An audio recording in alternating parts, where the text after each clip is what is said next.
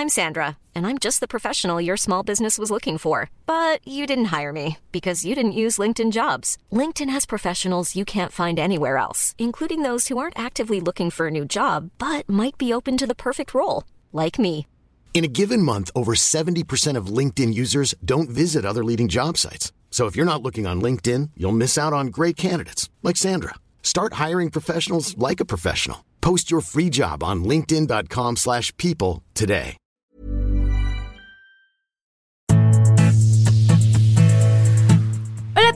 Están? Sean bienvenidos a un episodio más de Oyendo Letras, un espacio del Universal de lectores para lectores. Yo soy Deyanira Castillo y en esta ocasión les traigo la reseña de No hay verano sin ti, escrita por Jenny Han. Así que pónganse cómodos, preparen su separador e imaginen Oyendo Letras.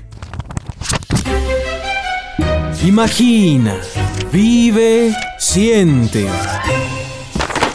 Oyendo letras. ¿Dónde me quedé? Ah, ya. Si tal vez les suene este título o tal vez no, es necesario que hayan escuchado el episodio de El verano en el que me enamoré, la serie supera el libro, porque ahí estamos hablando de la primera parte de esta trilogía y en esta ocasión vamos a hablar de la segunda parte. Como ya saben, el libro está escrito por Jenny Han, ya hemos hablado un poco de ella. Es una autora con orígenes asiáticos que se ha dedicado a escribir algunos libros que tienen personajes con ascendencia asiática. Y como ya les mencioné, el verano en el que me enamoré no es una excepción. Nuestros personajes tienen cierta ascendencia asiática. En el caso, pues es la mamá de Belly, Belly y su hermano Steven. Pero, ¿de qué trata No hay verano sin ti? Sinopsis. Sinopsis. Belly espera con ansias la llegada de las vacaciones para por fin reunirse con sus amigos, Conrad y Jeremiah, en la casa de verano en Cousins. Sin embargo, este año no podrá verlos, no después de que la madre de los chicos enfermara nuevamente y de que tanto Conrad como sus sentimientos cambiaran de un momento a otro. Este verano, Belly solo quiere que termine cuanto antes. Su ilusión de lo que era el verano perfecto se ha esfumado. Esto hasta que recibe una llamada inesperada que hace que Belly siga con la esperanza de que el verano pueda ser como antes. ¿Pero lo será? ¿Qué pasó con Belly y Conrad? ¿Por qué Conrad se distanció de Belly?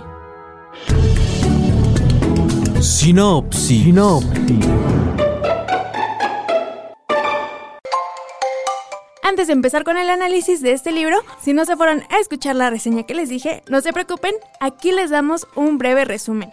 Como les mencionábamos en la sinopsis, Bailey y su familia tienen una tradición que es ir de vacaciones a la casa de verano de la mejor amiga de su mamá y también le emociona esto en cierto sentido, no tanto por estar en la playa, bueno sí, aquí no le gusta estar en la playa amigos, pero también le emociona aún más que va a estar cerca de su crush, de su amor platónico, que es Conrad. Pero este verano no va a pasar. No después de que la mamá de Conrad y Jeremiah haya enfermado nuevamente. Y es aquí donde se va a desenvolver una trama. No les quiero dar spoilers, pero a estas alturas ya se sabe qué pasó con Susana después de la primera temporada, tanto del libro como de la serie. ¿Qué es lo que pasa con ella? Cae nuevamente en una enfermedad terminal y ella no quiere estar de nuevo en tratamientos, pero al final sus hijos la logran convencer y es un año demasiado difícil para ella hasta que, spoilers si no están listos amigos, hasta que lamentablemente muere. Vamos a tener aquí una mezcla entre el pasado y el presente de todos los sucesos importantes que pasaron en ese año, donde Belly en un inicio estaba con la esperanza de que Susana saldría bien, bueno, tanto Belly como su familia tenían la esperanza de que Susana saldría adelante con este tratamiento, al igual que sus hijos, cosa que lamentablemente no pasó y también causa una ruptura entre los hijos tanto de Laurel como de Susana. Los temas que vamos a estar tocando a lo largo de este libro es la dualidad, el duelo y también el crecimiento. Si no te suena muy bien qué es dualidad, no te preocupes, aquí te damos su definición. Glosario. Glosario. Dualidad. Proviene del latín dualitas. El término dualidad señala la existencia de dos fenómenos o caracteres diferentes en una misma persona o en un mismo estado de cosas. La dualidad en las personas se aplica en las nociones del bien y del mal. Ambas pueden definirse por oposición y hacen referencia a dos esencias completamente distintas. Losario. Losario. Creo que aquí no hay tanta necesidad de mencionar a los personajes. Este libro se va a tratar solamente del triángulo amoroso que nos gusta a todos, ¿verdad? Que es Bailey, Conrad y Jeremiah. Empecemos hablando de nuestra protagonista. En el libro nos cuentan que Bailey se siente rota por dentro, han caído demasiado sus calificaciones, ya no es capitana del equipo de voleibol, esto a causa de haber perdido a Susana, quien era como su segunda madre, y esto es algo que vamos a ver en todos los demás personajes secundarios, por ejemplo con Steven, con Laurel, pero Bailey lo lleva a un grado aún más fuerte, por así decirlo. Como les mencioné, vamos a estar viendo diferentes escenarios cómo es que Belly en un inicio sí estaba empezando a tener una relación con Conrad y el cómo es esta situación tanto de la madre de Conrad como con ese mismo chico empieza a deteriorarse por el distanciamiento y también por la salud de la madre. De esta forma también vemos que Belly sí ha llegado a madurar en cierto modo, o sea, ya empieza a ser un poco más consciente de sus decisiones y sobre algunos escenarios. ¿Por qué? Porque al recibir una llamada que le cuenta la situación que va a pasar en esta trama, vemos que sí está tomando trata de tener la mente fría porque sabe el escenario al que se va a enfrentar. Por un lado va a tener a un chico que, que siempre ha estado con ella, la ha apoyado en todo y por otro lado está viendo al chico que le gusta sufriendo y estas dos personas son muy importantes para ellas, pero para bien o para mal en una forma muy diferente. Bueno, ya hablando de otro personaje y que quiero agradecer mucho a Jenny Han que haya hecho esto, es que vamos a tener otra perspectiva dentro de esta historia y va a ser a través de los ojos de Jeremiah. Aquí vamos a ver el principio y la actualidad de este personaje. Jeremiah está acostumbrado a ver a Conrad desde muy pequeño como alguien inalcanzable, alguien demasiado perfecto, y él sabe que siempre va a estar por debajo de él. Pero lo que no le gusta y que va a pesar mucho en esta trama es que Conrad deje siempre de lado a Belly y él se ponga como de que, pues tú no la quieres, pero yo sí. Él siempre está recriminándole mentalmente esto a su hermano, de que sabes que ella ha estado por ti todos estos años, sabes que ella solamente te ve a ti y en ningún momento me ha visto a mí. Y esto es algo que le pesa demasiado a este personaje. Y vemos de cierta manera cómo sí va creciendo esta envidia hacia él por algunos momentos que van a estar teniendo Bailey y Conrad. El tercer personaje que tenemos es Conrad. Aquí tengo mi controversia. No me termina de caer Conrad, amigos, pero Aquí entendemos el por qué estuvo tanto el verano pasado triste como este, que se sigue manteniendo como una persona bastante cerrada, pero al saber lo que le pasó a Susana, logras entender que el que le está llevando peor es Conrad. ¿Por qué? Porque si vimos que, como les mencionaba, que Jeremiah se sentía culpable a pesar de estar con su mamá, y que él dice que no siente que no hizo lo suficiente, Conrad está en las mismas, pero él lo hace de un, él lo lleva de una forma muy distinta y muy negativa. ¿A qué me refiero con esto? Conrad, al enterarse que su padre tiene decidido vender la casa de verano en Cousins, él decide dejar de lado sus exámenes finales, que estén, por cierto, Conrad ya está en la universidad, entonces decide dejar estos exámenes muy importantes para ir a Cousins e impedir que vendan la casa. Literalmente se desaparece dejando a todos preocupados, en especial a Jeremiah y a su padre que no encuentran nada de él no lo encuentran en ningún lugar hasta que Jeremiah decide hablarle a Belly y juntos emprenden este viaje. Lo encuentran en la casa de vacaciones y es ahí donde eh, vemos que sigue teniendo algunos comportamientos distantes con Belly, pero a través de nuestra protagonista vamos a ver qué es lo que pasó en su relación, el por qué, si se veían muy enamorados en un inicio, el por qué se distanciaron hasta el punto de ya no querer hablarse y también el causar un gran alboroto durante el funeral de Susana. También otro personaje que vale la pena mencionar es a Laurel, la mamá de Belly. Laurel es la que también está pasando un momento bastante pesado, pues perdió a su mejor amiga. Y aquí vamos a ver que está totalmente ida respecto al cuidado de su casa, de sus hijos. Incluso vemos a través de los recuerdos tanto de Belly como de Jeremiah que Laurel no se separó en ningún momento de su mejor amiga, que estuvo con ella en los tratamientos, en las quimios, incluso hasta el momento de su muerte. Otra cosa que hay que destacar de Laurel en esta historia es que ella va a ser un punto muy importante para la decisión de si se vende la casa en Cousins o no. ¿Ustedes qué creen amigos? ¿Que se logre o que no se logre? Yo la verdad ya leí el libro y no les quiero hacer spoiler, pero está interesante el cómo se va, cómo se va a desenvolver esto. Pero bueno, ya habiendo presentado a los personajes, pasemos a las relaciones que se van a estar dando en esta segunda parte. Y es que amigos, yo sé que dije que Belly ya había madurado, pero Híjole.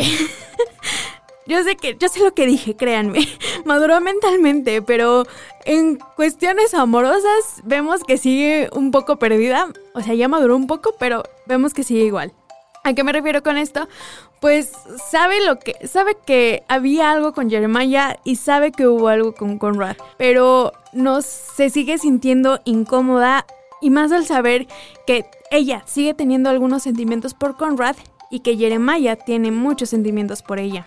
Entonces vamos a ver cómo en algunas escenas les va a estar dando entrada a uno, a otro, y va a estar así en, muchas ocasiones. Y esto es algo que me llega a desesperar de ella. Pero también vemos cómo ella en cierta parte se siente, se siente feliz de que pueda volver a amar de nuevo, pero a la vez se siente culpable. ¿Por qué? Porque ella tiene ese tipo de remordimiento de decir, me está pasando algo bueno, pero yo me debería de sentir triste porque, porque todos perdimos a Susana. Y esto es algo que vamos a ver con todos los personajes.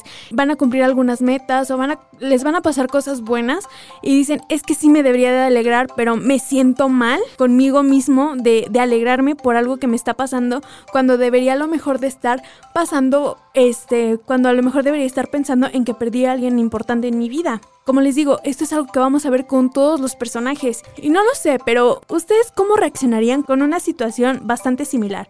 Por ejemplo, en el caso de Conrad, vemos que él de plano si quiere dejar de un lado sus exámenes, la universidad, con tal de que no se venda la casa de verano, que es el que es uno de los tantos recuerdos importantes que tiene de su madre.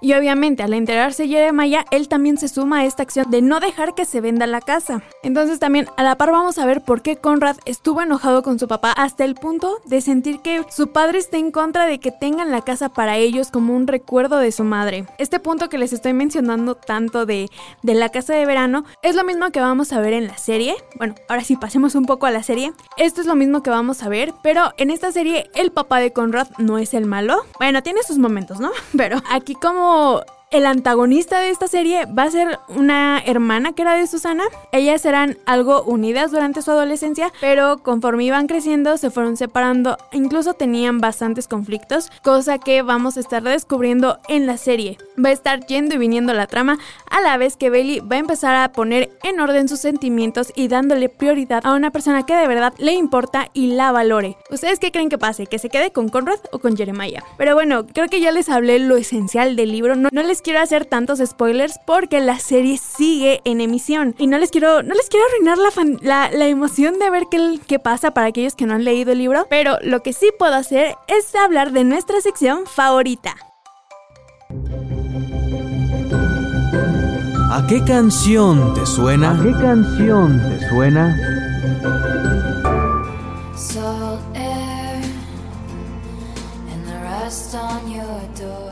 Amigos, agosto es un mes importante y más para los fans de Taylor Swift, incluyéndome. Por eso he decidido ponerle a este libro la canción de August, porque esta vez, como les mencioné, el libro está narrado a dos perspectivas y una de ellas es la de Jeremiah. Y siento que si saben un poco del contexto de esta canción, que es muy importante para los Swifties, es que August narra, digamos, el ser la segunda opción de alguien. Y es aquí donde lo relaciono con el libro. ¿Por qué? Porque Jeremiah, como les mencioné en un inicio, él se siente muy a las sombras de su hermano. Él se siente muy inferior a él, tanto por, por los estudios, por el. incluso por el, la preferencia que tiene el papá. Siempre ha preferido a Conrad y después a Jeremiah. Y él decía, está bien, lo acepto. Pero cuando está Bailey y la ve muy cambiada desde el libro anterior y ve la situación que están pasando entre Conrad, entre Bailey, incluso con él, dice de que no, si tú no aprovechas tu oportunidad, yo lo voy a hacer, tú no la mereces a ella. Entonces vemos esta perspectiva de Jeremiah a lo largo del libro, esta posición que dice yo podría ser una mejor opción para ti. Y es aquí donde también se desenvuelve August. Trata mucho esta temática de cómo alguien enamorado se tiene que quedar siendo como la segunda opción por, alguien, por ver a dos personas que quiere siendo felices. Pero ¿hasta dónde puede llegar Jeremiah en esta relación? Esta es mi opinión y también mi recomendación si tú ya leíste el libro, incluso si estás viendo la serie, cuéntame qué canción le pondrías. ¿A qué canción te suena? ¿A qué canción te suena? Amigos, si me preguntan si les recomiendo el libro o no, Siempre y cuando hayan leído ya el primer tomo y, y no saben si seguir con esta trilogía o no, la verdad sí les recomiendo. El segundo y el tercer libro yo lo leí hace un mes más o menos y no tengo mucho que decir amigos. Quedé. Jenny Han me cayó la boca yo diciendo de que no, el libro es muy... Siento que ya el libro pasó mucho de moda para mí o ya pasaron mis años para leer este libro. Y no, puedo, puedo decir que vemos de verdad un crecimiento en los personajes, cómo van madurando en cada libro. No les voy a hacer spoiler del tercero porque de verdad ese sí está muy, muy intenso amigos. Pero sí hablemos del segundo. El segundo me hizo, me hizo caer en cuenta que sí, van conectados, incluyendo la madurez que vamos a ver en todos los personajes. Sobre todo en Belly, porque el final amigos, el final cómo se pone Belly. Vamos a ver su postura de sé lo que quiero, sé lo que está pasando y creo que ya es momento de poner un ultimátum a las personas y a estas situaciones que están pasando con los personajes. Y es algo que me gustó que se tocara dentro del libro. Tal vez para cuando se publique este episodio, amigos, todavía no se toque el tema del que les estoy hablando. Pero vamos a ver con quién decide quedarse Belly, si con Conrad o con Jeremiah. Incluso debo confesar, este libro lo disfruté bastante, más que el anterior. Es un libro bastante juvenil, es ese que te hace apagar el chip, amigos, para cuando estás leyendo algo pesado, pero incluso lo disfrutas, lo disfrutas bastante y vas haciendo muchos gestos o incluso emocionándote con algunas partes que se tocan en el libro y de alguna forma sí te deja un poco, sí te hace reflexionar un poco sobre esta, este sentido del duelo, del despedirte de personas o cerrar capítulos con personas que ya no pueden estar en tu vida. Pero bueno amigos, sí les recomiendo que lean la trilogía El verano en el que me enamoré. Es un libro bastante bonito, ves la evolución de los personajes, cómo van creciendo y a lo mejor cómo pueden ir encajando a lo mejor en tus etapas de vida. Y bueno, yo creo que hasta aquí le dejamos hoy amigos. Recuerda que si te gustó este episodio, lo puedes compartir para que crezca esta comunidad lectora. Mis redes sociales las encuentras en la descripción de este episodio. También te recuerdo que todos los miércoles a partir de las 7 de la mañana encuentras un nuevo episodio de tu podcast favorito, que también puedes escuchar en Spotify, Google Podcast y Apple Podcast. Por ahora, coloca tu separador y la próxima semana no te olvides de seguir oyendo letras. ¡Nos vemos! Imagina, vive, siente. Oyendo letras. ¿Dónde me quedé? Ah, ya.